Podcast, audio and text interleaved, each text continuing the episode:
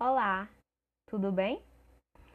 Esse é um episódio de um podcast educativo produzido por estudantes da disciplina de Fisiologia Humana Básica do curso de graduação em Fisioterapia da Universidade Federal da Bahia.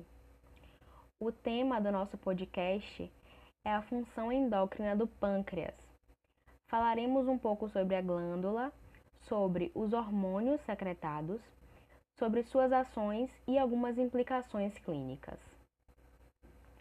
Bom, o pâncreas é uma glândula mista retroperitoneal dividida em cabeça, corpo e cauda, localizada próximo ao duodeno, com função exócrina e endócrina. Desempenha um papel fundamental na digestão e no metabolismo, na utilização e no armazenamento dos substratos energéticos. A porção endócrina do pâncreas produz dois hormônios, a insulina e o glucagon. As células endócrinas são as ilhotas de Langerhans, nas quais predominam dois tipos, as células alfa e as células beta. As células beta secretam a insulina e as células alfa o glucagon. As células do tipo delta são responsáveis pela somatostatina e as células F ou PP que produzem polipeptídeo pancreático. Sobre os hormônios produzidos no pâncreas, vamos começar pela insulina. A insulina é um hormônio peptídico sintetizado a partir da pré-proinsulina que sofre modificação pós-tradução no retículo endoplasmático para formar a proinsulina. É sintetizada na célula beta, começando com a tradução do RNA mensageiro pelos ribossomos ligados ao retículo endoplasmático para formar uma pré-proinsulina que é clivada no retículo endoplasmático para formar a proinsulina. Ela consiste em três cadeias de peptídeos, A, B e C. A maior parte da proinsulina é novamente clivada no aparelho de Golgi para formar a insulina composta pelas cadeias A e B, conectadas por ligações de sulfeto e peptídeo de cadeia C, denominado peptídeo conector. A insulina e o peptídeo C são revestidos nos grânulos secretores e secretados em quantidades equimolares. A secreção da insulina ocorre em resposta ao aumento da concentração de glicose sanguínea. Uma vez nas células, a glicose é fosforilada pela glicosinase em glicose 6-fosfato e é subsequentemente oxidada de modo a formar ATP, o que inibe os canais de potássio sensíveis ao ATP da célula. O fechamento dos canais de potássio despolariza a membrana celular, abrindo consequentemente os canais de cálcio dependentes de voltagem da membrana. E isso produz um influxo de cálcio que estimula a fusão das vesículas contendo insulina com a membrana celular e a secreção da insulina por meio da exocitose. Para começar a exercer os seus efeitos nas células-alvo, a insulina liga-se e ativa um receptor proteico de membrana. O receptor de insulina é a combinação de quatro subunidades: duas subunidades alfa, que se situam inteiramente do lado externo da membrana celular, e duas subunidades beta, que penetram através da membrana, projetando-se no citoplasma celular. A insulina se liga à subunidade alfa do seu receptor, o que provoca a autofosforilação do receptor da unidade beta, que por sua vez induz a atividade da tirosina sinase. A atividade da, da tirosina sinase do receptor inicia uma cascata de fosforilação celular, que aumenta ou diminui a atividade das enzimas, incluindo substratos dos receptores de insulina, que medeiam os efeitos da insulina em glicose, lipídios e metabolismo proteico. O fígado é um tecido-alvo muito importante da insulina e não depende dela para ter glicose, pois ele já tem ancorado em sua membrana o transportador de glicose GLUT2. No fígado, a insulina induz a glicoquinase, fosforilação de glicose, e glicogênio sintase, síntese de glicogênio, e inibe a fosforilase, quebra de glicogênio. Estimula a lipogênese, deposição de lipídios, e inibe a neoglicogênese, evitando uma liberação contínua de glicose. Também estimula a síntese de proteínas e inibe o seu catabolismo. Já nos tecidos muscular e adiposo, há uma dependência de insulina para que a glicose entre em quantidade significativa. Estes tecidos sozinhos não conseguem ter glicose de forma eficiente. Por exemplo, os transportadores de glicose são translocados para a membrana celular para facilitar a entrada de glicose na célula. No tecido muscular, a insulina induz o aumento de captação da glicose, permeabilidade das cetonas, aminoácidos, potássio, fosfato e magnésio, síntese de glicogênio e proteínas. No tecido adiposo, a insulina induz o aumento de captação da glicose e potássio e síntese de glicerol fosfato, ácidos graxos, triglicerídeos e inibe lipases sensíveis a hormônios. Agora vamos falar um pouco sobre o glucagon. O glucagon tem diversas funções que são diametralmente opostas às da insulina. A mais importante dessas funções é aumentar a concentração da glicose sanguínea, agindo como um hormônio hiperglicemiante. É um hormônio polipeptídico secretado pelas células alfa das ilhotas de Langerhans, mediante a queda da concentração da glicose sanguínea. O precursor pré-proglucagon abriga as células de aminoácidos e é clivado na célula alfa para produzir o peptídeo glucagon. O proglucagon é expresso não apenas no pâncreas, mas também em outros tecidos, como em células enteroendócrinas, no trato intestinal e no cérebro. Os dois principais produtos do processamento do proglucagon são o glucagon, nas células alfa do pâncreas, e o GLP-1 nas células intestinais. O GLP-1 é produzido em resposta a uma concentração elevada de glicose no lumen intestinal, sendo conhecido como incretina, um mediador que amplifica a liberação de insulina nas células beta em resposta à carga de glicose. É degradado principalmente no fígado. A redução da concentração de glicose, a hipoglicemia, é o principal estímulo para a secreção do glucagon, o que lhe confere a importante função de corrigir a hipoglicemia. Concentrações elevadas de aminoácidos, como ocorre no sangue depois de uma refeição de proteína, especialmente os aminoácidos alanina e arginina, estimulam a secreção do glucagon. A importância do estímulo da secreção do glucagon pelos aminoácidos é que o glucagon promove então a conversão rápida dos aminoácidos em glicose, disponibilizando ainda mais glicose para os tecidos. Hiperglicemia, insulina, somatostatina e ácidos graxos inibem a sua secreção. O glucagon induz um aumento na concentração da glicose sanguínea e, da mesma forma que a epinefrina, estimula a degradação do glicogênio hepático, ativando a enzima glicogênio fosforilase e inativando a glicogênio sintase. Também o glucagon inibe a degradação da glicose por meio da glicólise no fígado e estimula a síntese da glicose por meio da gliconeogênese.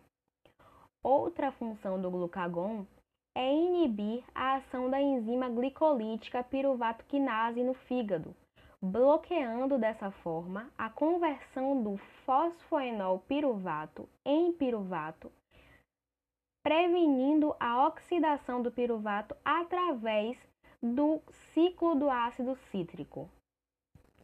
É importante mencionar ainda que o efeito geral do glucagon é estimular a síntese e a liberação da glicose pelo fígado, além de induzir a mobilização dos ácidos graxos do tecido adiposo para serem usados como combustível pelos tecidos que não os cerebrais, no lugar da glicose.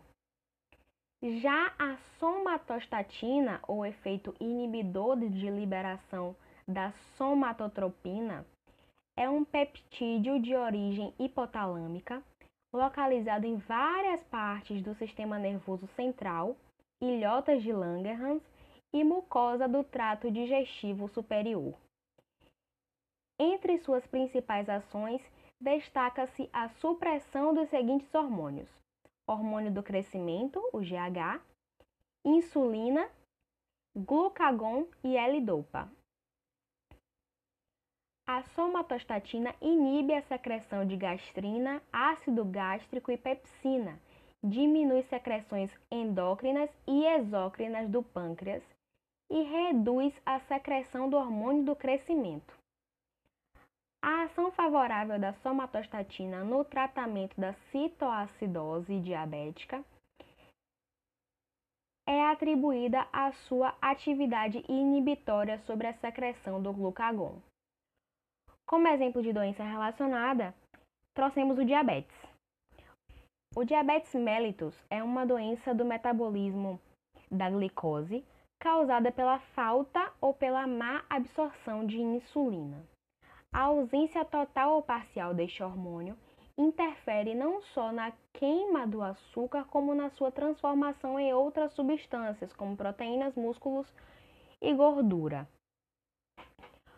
O diabetes pode ser de dois tipos: diabetes do tipo 1, onde o pâncreas produz pouca ou nenhuma insulina. A instalação da doença ocorre mais na infância e na adolescência e é insulino-dependente, isto é, exige a aplicação de injeções diárias de insulina. Também tem o diabetes do tipo 2, onde as células são resistentes à ação da insulina a incidência da doença que pode ou não ser insulinodependente, em geral acomete pessoas depois dos 40 anos de idade. Dentre os sintomas, a gente pode citar polúria, onde o paciente acometido apresenta micção frequente e com isso desidrata, sentindo muita sede, também chamada de polidipsia.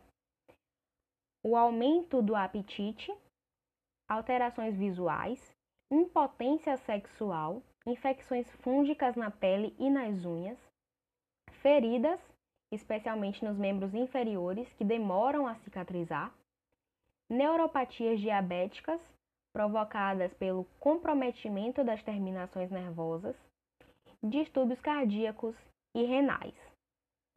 Para concluir o nosso podcast, trouxemos um dado de estudos que mostram que pacientes acometidos por pancreatite ou por câncer de pâncreas, caso precisem se submeter a procedimento cirúrgico de retirada da glândula, têm respectivamente 73 e 31% de chance de alcançar uma taxa de 7 anos de sobrevida após o procedimento. Como referência, nós utilizamos a 12ª edição do Tratado de Fisiologia Médica de Guyton, publicado em 2011.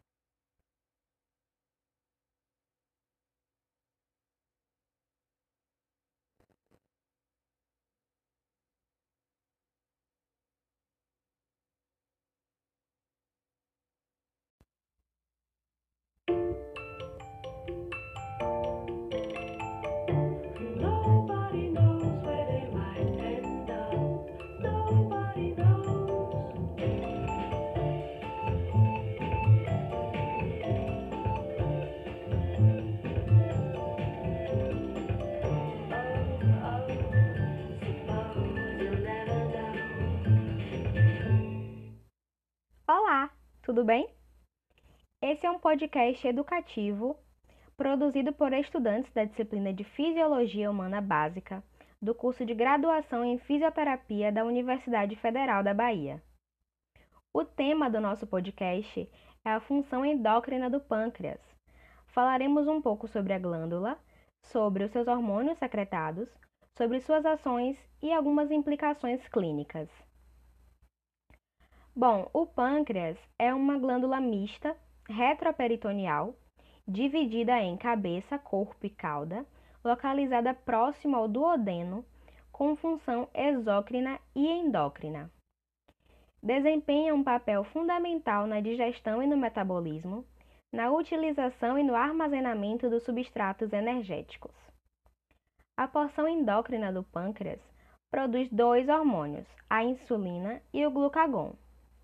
As células endócrinas são as ilhotas de Langerhans, nas quais predominam dois tipos, células alfa e células beta. As células beta secretam a insulina e as células alfa o glucagon. As células do tipo delta são responsáveis pela somatostatina e as células F ou PP que produzem o polipeptídeo pancreático. Sobre os hormônios produzidos no pâncreas, vamos começar pela insulina. A insulina é um hormônio peptídico sintetizado a partir da pré-proinsulina, que sofre modificação pós-tradução no retículo endoplasmático para formar a insulina. É sintetizada na célula beta, começando com a tradução do RNA mensageiro pelos ribossomos ligados ao retículo endoplasmático para formar uma pré-proinsulina que é clivada no retículo endoplasmático para formar a proinsulina. Ela consiste em três cadeias de peptídeos, A, B e C. A maior parte da proinsulina é novamente clivada no aparelho de Golgi para formar insulina composta pelas cadeias A e B, conectadas por ligações de sulfeto a hipeptídeo de cadeia C, denominado peptídeo conector. A insulina e o peptídeo C são revestidos nos grânulos secretores e secretados em quantidades equimolares. A secreção da insulina ocorre em resposta ao aumento da concentração da glicose sanguínea. Uma vez nas células, a glicose é fosforilada pela glicosinase em glicose 6-fosfato e é subsequentemente oxidada de modo a formar ATP, o que inibe os canais de potássio sensíveis ao ATP da célula. O fechamento dos canais de potássio despolariza a membrana celular, abrindo consequentemente os canais de cálcio dependentes de voltagem da membrana. Isso produz um influxo de cálcio que estimula a fusão das vesículas que contêm a insulina com a membrana celular e a secreção da insulina por meio de exocitose. Para exercer os seus efeitos nas células-alvo, a insulina liga-se e ativa um receptor proteico de membrana. O receptor de insulina é a combinação de quatro subunidades: duas subunidades alfa, que se situam inteiramente do lado externo da membrana celular, e duas subunidades beta, que penetram através da membrana, projetando-se no citoplasma celular. A insulina se liga à subunidade alfa de seu receptor, o que provoca a autofosforilação do receptor da subunidade beta, que por sua vez induz a atividade da tirosina sinase. A atividade da, da tirosina sinase do receptor inicia fosforilação celular que aumenta a quantidade de enzimas, incluindo os substratos dos receptores de insulina que efeito em glicose, lipídio metabolismo proteico. O fígado é um tecido-alvo muito importante da insulina e não depende dela para ter glicose, pois ele já tem ancorado em sua membrana o transportador de glicose GLUT2.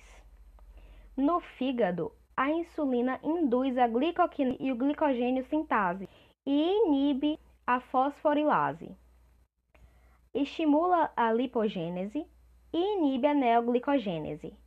também estimula a síntese de proteínas e inibe o seu catabolismo. Já nos tecidos muscular e adiposo, há tendência de insulina para que a glicose entre em quantidade significativa. Estes tecidos sozinhos não conseguem ter glicose de forma eficiente. No tecido muscular, a insulina induz o aumento de captação de glicose, permeabilidade de cetonas, aminoácido, potássio, fosfato e magnésio síntese de glicogênio e proteínas. No tecido adiposo, a insulina induz o aumento de glicose e potássio, síntese de glicerol fosfato, ácidos graxos, glicerídeos e inibe lipases sensíveis a hormônios. Agora vamos falar um pouco sobre o glucagon.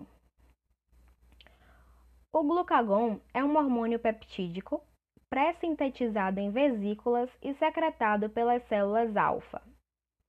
Tem diversas funções que são diametralmente opostas às ações da insulina.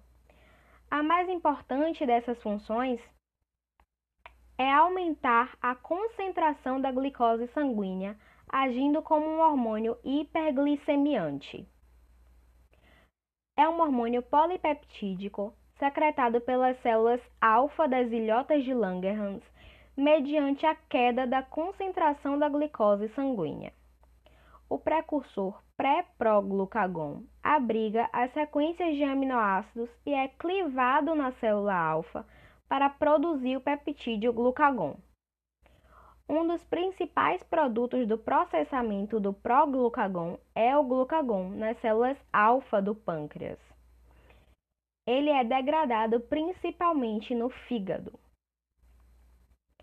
A redução da concentração de glicose, a hiperglicemia, é o principal estímulo para a secreção do glucagon, o que lhe confere a importante função de corrigir a hipoglicemia. Concentrações elevadas de aminoácidos, como ocorre no sangue depois de uma refeição de proteína, especialmente os aminoácidos alanina e arginina, estimulam a secreção do glucagon. A importância do estímulo da secreção do glucagon pelos aminoácidos é que o glucagon promove então a conversão rápida dos aminoácidos em glicose, disponibilizando ainda mais glicose para os tecidos. Hiperglicemia, insulina somatostatina e ácidos graxos inibem a sua secreção. O glucagon induz um aumento na concentração de glicose sanguínea e, da mesma forma que a epinefrina, estimula a degradação do glicogênio hepático, ativando a enzima glicogênio fosforilase e inativando a glicogênio sintase. Inibe a degradação da glicose por meio da glicólise no fígado e a ação da enzima glicolítica piruvato quinase no fígado, bloqueando desta forma a conversão do fosfenol piruvato em piruvato e prevenindo a oxidação do piruvato através do ciclo do ácido cítrico e estimula a síntese de glicose por meio da gliconeogênese. É importante mencionar ainda que o efeito geral do glucagon é estimular a síntese e a liberação de glicose pelo fígado, além de induzir a mobilização dos ácidos graxos do tecido adiposo para serem usados como combustível pelos tecidos que não cerebrais, no lugar da glicose.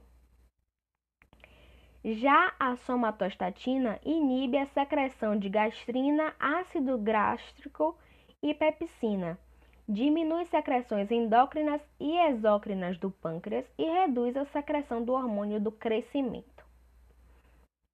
A ação favorável da somatostatina no tratamento da cetoacidose diabética é atribuída à sua atividade inibitória sobre a secreção do glucagon. Como exemplo de doença relacionada, trouxemos o diabetes. Diabetes mellitus é uma doença do metabolismo da glicose causada pela falta ou má absorção de insulina. A ausência total ou parcial deste hormônio infere não só uma queima do açúcar, como a ausência total ou parcial deste hormônio interfere não só na queima do açúcar, como na sua transformação em outras substâncias, proteínas, músculos e gordura. O diabetes pode ser de dois tipos: diabetes do tipo 1, onde o pâncreas produz pouca ou nenhuma insulina. A instalação da doença ocorre mais na infância e na adolescência e é insulinodependente, ou seja, exige a aplicação de injeções diárias de insulina. E pode ser também a diabetes do tipo 2, onde as células são resistentes à ação da insulina. A incidência da doença, que pode ou não ser insulinodependente, em geral acomete pessoas depois dos 40 anos de idade. Dentre os sintomas, a gente pode citar a polúria, onde o paciente acometido apresenta micção frequente e com isso desidrata, sentindo muita sede, também chamada de polidipsia, além do aumento do apetite, alterações visuais, impotência sexual, infecções fúngicas na pele e nas unhas, feridas, especialmente nos membros inferiores, que demoram a cicatrizar, neuropatias diabéticas provocadas pelo comprometimento das terminações nervosas, distúrbios cardíacos e renais. Para concluir o nosso podcast, trouxemos um dado de estudos que mostram que pacientes acometidos por pancreatite ou por câncer de pâncreas, caso precisem se submeter a um procedimento cirúrgico de retirada da glândula, têm respectivamente 73% e 31% de chance de alcançar uma taxa de 7 anos de sobrevida após o procedimento cirúrgico. Como referência, utilizamos a 13ª edição do Tratado de Fisiologia Médica de Guyton, publicado em 2017.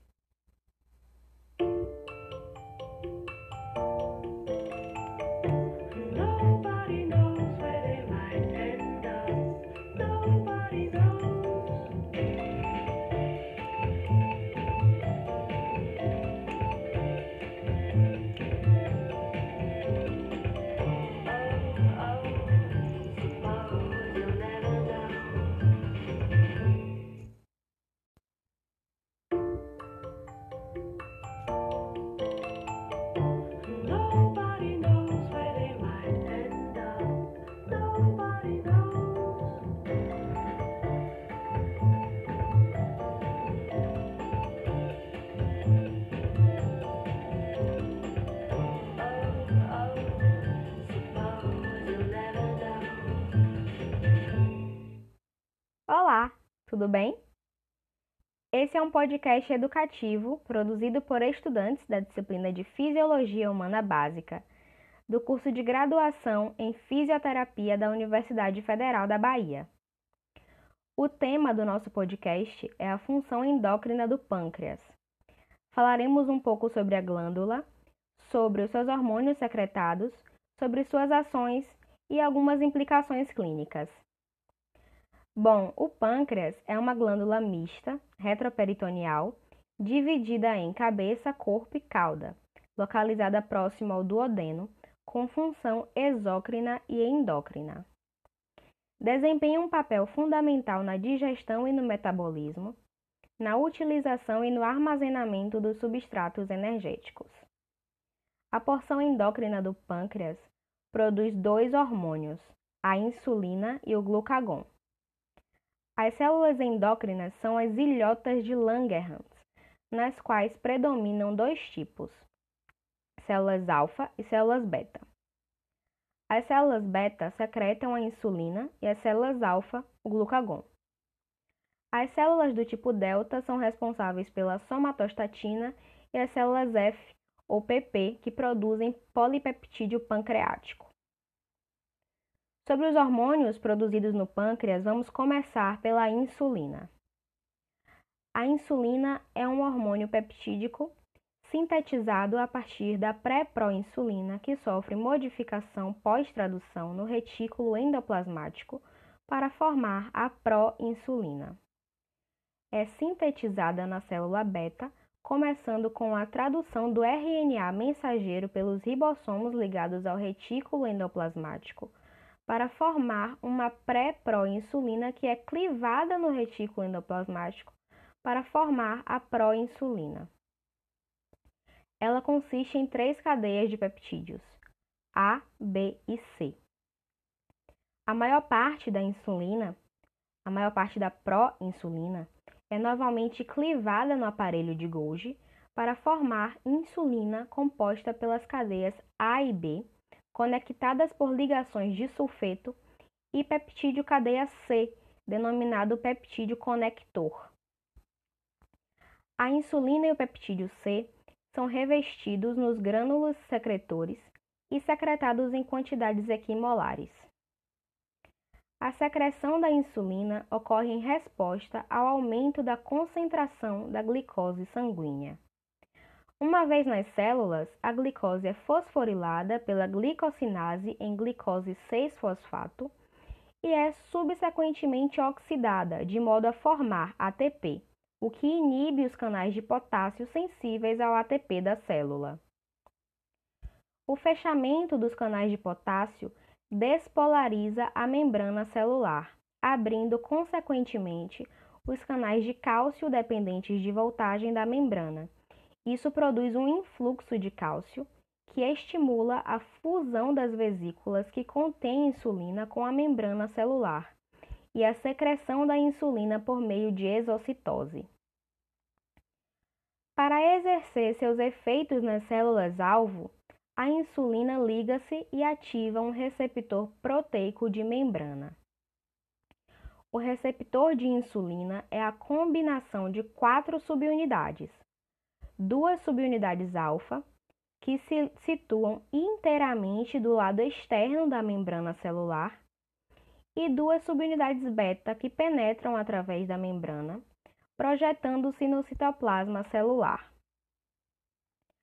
A insulina se liga à subunidade alfa de seu receptor, o que provoca a autofosforilação do receptor da subunidade beta, que por sua vez induz a atividade da tirosina sinase. A atividade da tirosina sinase do receptor inicia uma cascata de fosforilação celular, que aumenta ou diminui a atividade de enzimas, incluindo os substratos dos receptores de insulina que medeiam os efeitos da insulina em glicose, lipídios e metabolismo proteico. O fígado é um tecido alvo muito importante da insulina e não depende dela para ter glicose, pois ele já tem ancorado na sua membrana o transportador de glicose GLUT2. No fígado, a insulina induz a glicosinase e glicogênio sintase e inibe a fosforilase. Estimula a lipogênese e inibe a neoglicogênese, também estimula a síntese de proteínas e inibe o seu catabolismo.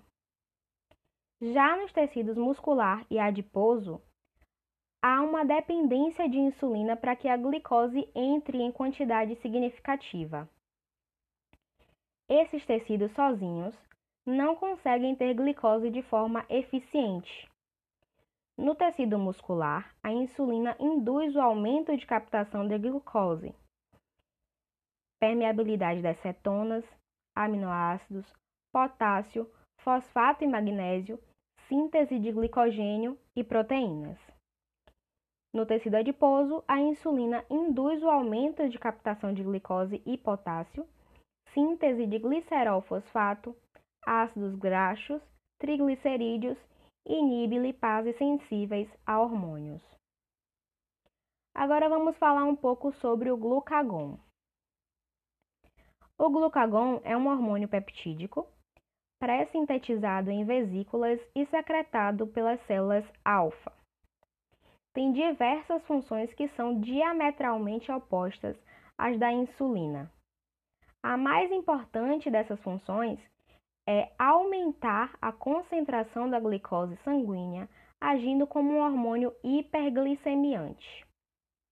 É um hormônio polipeptídico secretado pelas células alfa das ilhotas de Langerhans, mediante a queda da concentração da glicose sanguínea. O precursor pré-proglucagon abriga as sequências de aminoácidos e é clivado na célula alfa para produzir o peptídeo glucagon. Um dos principais produtos do processamento do proglucagon é o glucagon nas células alfa do pâncreas. É degradado principalmente no fígado. A redução da concentração de glicose, a hipoglicemia, é o principal estímulo para a secreção do glucagon, o que lhe confere a importante função de corrigir a hipoglicemia. Concentrações elevadas de aminoácidos, como ocorre no sangue depois de uma refeição de proteína, especialmente os aminoácidos alanina e arginina, estimulam a secreção do glucagon. A importância do estímulo da secreção do glucagon pelos aminoácidos é que o glucagon promove então a conversão rápida dos aminoácidos em glicose, disponibilizando ainda mais glicose para os tecidos hiperglicemia, insulina, somatostatina e ácidos graxos inibem a sua secreção.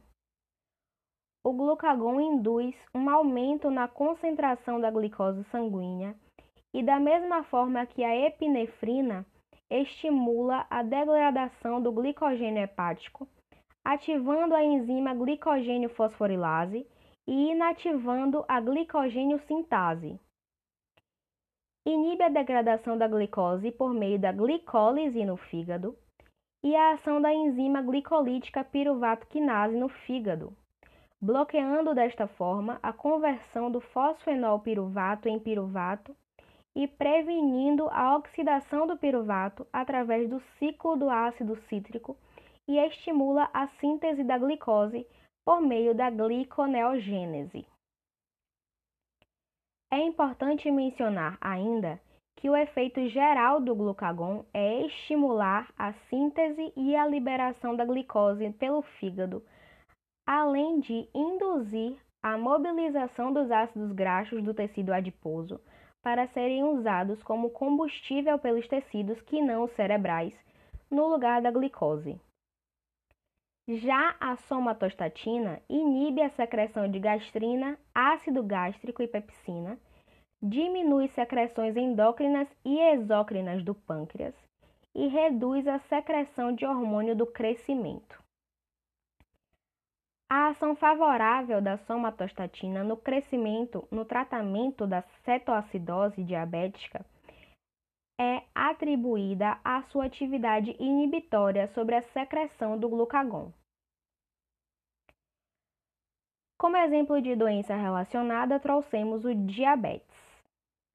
Diabetes mellitus é uma doença do metabolismo da glicose causada pela falta ou má absorção de insulina. A ausência total ou parcial deste hormônio interfere não só na queima do açúcar, como na sua transformação em outras substâncias, como proteínas, músculos e gordura. O diabetes pode ser de dois tipos. Pode ser do diabetes tipo 1, onde o pâncreas produz pouca ou nenhuma insulina. A instalação dessa doença ocorre mais na infância e na adolescência e é insulinodependente, ou seja, exige a aplicação de injeções diárias de insulina pode ser também o diabetes do tipo 2, onde as células são resistentes à ação da insulina. A incidência da doença, que pode ou não ser insulinodependente, em geral acomete pessoas depois dos 40 anos de idade. Dentre os sintomas, a gente pode citar a polúria, onde o paciente acometido apresenta micção frequente e com isso desidrata, sentindo muita sede, também chamada de polidipsia. Além do aumento do apetite, alterações visuais, impotência sexual, infecções fúngicas na pele e nas unhas, feridas, especialmente nos membros inferiores, que demoram a cicatrizar, neuropatias diabéticas provocadas pelo comprometimento das terminações nervosas, distúrbios cardíacos e renais. Para concluir o nosso podcast, trouxemos um dado de estudos que comprovam que pacientes acometidos por pancreatite ou por câncer de pâncreas caso precisem se submeter a procedimento cirúrgico de retirada da glândula, têm respectivamente 73 e 31% de chance de alcançar uma taxa de 7 anos de sobrevida após o procedimento cirúrgico. Como referência, utilizamos a 13ª edição do Tratado de Fisiologia Médica de Guyton, publicado em 2017.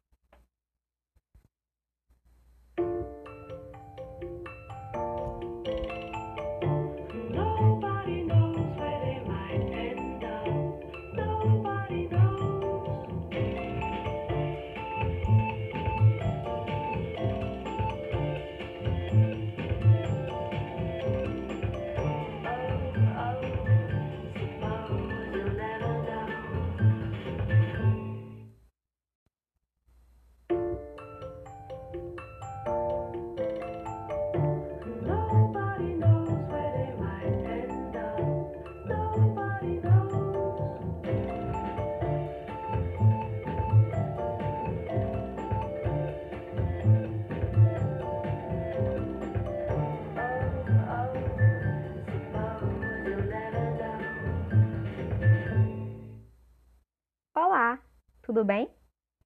Esse é um podcast educativo produzido por estudantes da disciplina de Fisiologia Humana Básica do curso de graduação em Fisioterapia da Universidade Federal da Bahia. O tema do nosso podcast é a função endócrina do pâncreas. Falaremos um pouco sobre a glândula, sobre os seus hormônios secretados, sobre suas ações e algumas implicações clínicas. Bom, o pâncreas é uma glândula mista retroperitoneal dividida em cabeça, corpo e cauda, localizada próximo ao duodeno, com função exócrina e endócrina. Desempenha um papel fundamental na digestão e no metabolismo, na utilização e no armazenamento de substratos energéticos. A porção endócrina do pâncreas produz dois hormônios, a insulina e o glucagon. As células endócrinas são as ilhotas de Langerhans, nas quais predominam dois tipos, células alfa e células beta. As células beta secretam a insulina e as células alfa o glucagon. As células do tipo delta são responsáveis pela somatostatina e as células F ou PP produzem o polipeptídeo pancreático. Sobre os hormônios produzidos no pâncreas, vamos começar pela insulina. A insulina é um hormônio peptídico sintetizado a partir da pré-proinsulina que sofre modificação pós-tradução no retículo endoplasmático para formar a proinsulina é sintetizada na célula beta, começando com a tradução do RNA mensageiro pelos ribossomos ligados ao retículo endoplasmático, para formar uma pré-proinsulina que é clivada no retículo endoplasmático para formar a proinsulina. Ela consiste em três cadeias de peptídeos, A, B e C. A maior parte da proinsulina é novamente clivada no aparelho de Golgi para formar insulina composta pelas cadeias A e B, conectadas por ligações de sulfeto, e peptídeo cadeia C, denominado peptídeo conector. A insulina e o peptídeo C são revestidos nos grânulos secretores e secretados em quantidades equimolares. A secreção da insulina ocorre em resposta ao aumento da concentração de glicose sanguínea. Uma vez nas células, a glicose é fosforilada pela glicosinase em glicose 6-fosfato e é subsequentemente oxidada de modo a formar ATP, o que inibe os canais de potássio sensíveis ao ATP da célula. O fechamento dos canais de potássio despolariza a membrana celular, abrindo consequentemente os canais de cálcio dependentes de voltagem da membrana, e isso produz um influxo de cálcio, que estimula a fusão das vesículas que contêm insulina com a membrana celular e a secreção da insulina por meio de exocitose. Para exercer seus efeitos nas células-alvo, a insulina liga-se e ativa um receptor proteico de membrana. O receptor de insulina é a combinação de quatro subunidades. Duas subunidades alfa que se situam inteiramente do lado externo da membrana celular e duas subunidades beta que penetram através da membrana projetando-se no citoplasma celular. A insulina se liga à subunidade alfa de seu receptor, o que provoca a autofosforilação do receptor da subunidade beta, que por sua vez induz a atividade da tirosina sinase. A atividade da tirosina sinase do receptor inicia uma cascata de fosforilação celular que aumenta ou diminui a atividade das enzimas, incluindo os substratos dos receptores de insulina que medeiam os efeitos da insulina em glicose, lipídios e metabolismo proteico. O fígado é um tecido-alvo muito importante da insulina e não depende dela para ter glicose, pois ele já tem ancorado na sua membrana o transportador da glicose GLUT2. No fígado, a insulina induz a glicoquinase e glicogênio sintase e inibe a fosforilase. Estimula a lipogênese e inibe a neoglicogênese. Também estimula a síntese de proteínas e inibe o seu catabolismo. Já nos tecidos muscular e adiposo, há uma dependência de insulina para que a glicose entre em quantidade significativa. Esses tecidos sozinhos não conseguem ter glicose de forma eficiente. No tecido muscular, a insulina induz o aumento de captação de glicose, permeabilidade das cetonas, aminoácidos, potássio, fosfato e magnésio síntese de glicogênio e proteínas. No tecido adiposo, a insulina induz o aumento de captação de glicose e potássio, síntese de glicerol fosfato, ácidos graxos, triglicerídeos e inibe lipases sensíveis a hormônios. Agora vamos falar um pouco sobre o glucagon. O glucagon é um hormônio peptídico sintetizado em vesículas e secretado pelas células alfa. Tem diversas funções que são diametralmente opostas às da insulina.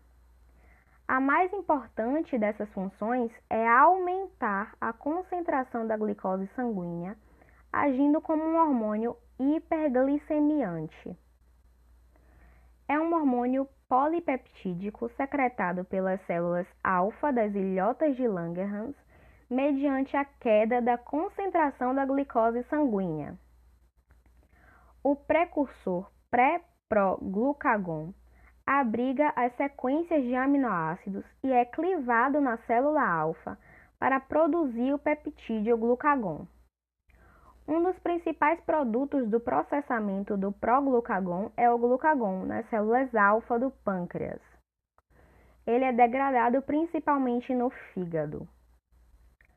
A redução da concentração de glicose, a hipoglicemia, é o principal estímulo para a secreção do glucagon, o que lhe confere a importante função de corrigir a hipoglicemia. Concentrações elevadas de aminoácidos, como ocorre no sangue depois de uma refeição de proteína, especialmente os aminoácidos alanina e arginina, estimulam a secreção do glucagon. A importância do estímulo da secreção do glucagon pelos aminoácidos é que o glucagon promove, então, a conversão rápida dos aminoácidos em glicose, disponibilizando ainda mais glicose para os tecidos. Hiperglicemia, insulina, somatostatina e ácidos graxos inibem a sua secreção. O glucagon induz um aumento na concentração de glicose sanguínea e, da mesma forma que a epinefrina, estimula a degradação do glicogênio hepático, ativando a enzima glicogênio fosforilase e inativando a glicogênio sintase. Inibe a degradação da glicose por meio da glicólise no fígado e a ação da enzima glicolítica piruvato quinase no fígado, bloqueando desta forma a conversão do fosfenol piruvato em piruvato e prevenindo a oxidação do piruvato através do ciclo do ácido cítrico e estimula a síntese da glicose por meio da gliconeogênese. É importante mencionar ainda que o efeito geral do glucagon é estimular a síntese e a liberação da glicose pelo fígado, além de induzir a mobilização dos ácidos graxos do tecido adiposo para serem usados como combustível pelos tecidos que não os cerebrais, no lugar da glicose. Já a somatostatina inibe a secreção de gastrina, ácido gástrico e pepsina. Diminui as secreções endócrinas e exócrinas do pâncreas e reduz a secreção de hormônio do crescimento. A ação favorável da somatostatina no tratamento da cetoacidose diabética é atribuída à sua atividade inibitória sobre a secreção do glucagon. Como exemplo de doença relacionada, trouxemos o diabetes. Diabetes mellitus é uma doença do metabolismo da glicose causada pela falta ou má absorção de insulina. A ausência total ou parcial deste hormônio interfere não só na queima do açúcar, como na sua transformação em outras substâncias, como proteínas, músculos e gordura. O diabetes pode ser de dois tipos. Pode ser o diabetes do tipo 1, onde o pâncreas produz pouca ou nenhuma insulina. A instalação da doença ocorre mais na infância e na adolescência e é insulino dependente, ou seja, exige a aplicação de injeções diárias de insulina. E pode ser também o diabetes do tipo 2, onde as células são resistentes à ação da insulina. A incidência da doença, que pode não ser insulino dependente, em geral acomete pessoas depois dos 40 anos de idade. Dentre os sintomas, podemos citar a polúria, onde o paciente acometido apresenta micção frequente e com isso desidrata, sentindo muita sede, também chamada de polidipsia além do aumento de apetite, alterações visuais, impotência sexual, infecções fúngicas na pele e nas unhas, feridas, especialmente nos membros inferiores, que demoram a cicatrizar, neuropatias diabéticas provocadas pelo crescimento ou pelo comprometimento das terminações nervosas, distúrbios cardíacos e renais. Para concluir o nosso podcast, trouxemos um dado de estudos que mostram que pacientes acometidos por pancreatite ou por câncer de pâncreas, caso precisem se submeter a procedimento cirúrgico de retirada da glândula, têm respectivamente 73 e 31% de chance de alcançar uma taxa de 7 anos de sobrevida após o procedimento cirúrgico. Como referência, utilizamos a 13ª edição do Tratado de Fisiologia Médica de Guyton, publicado em 2017.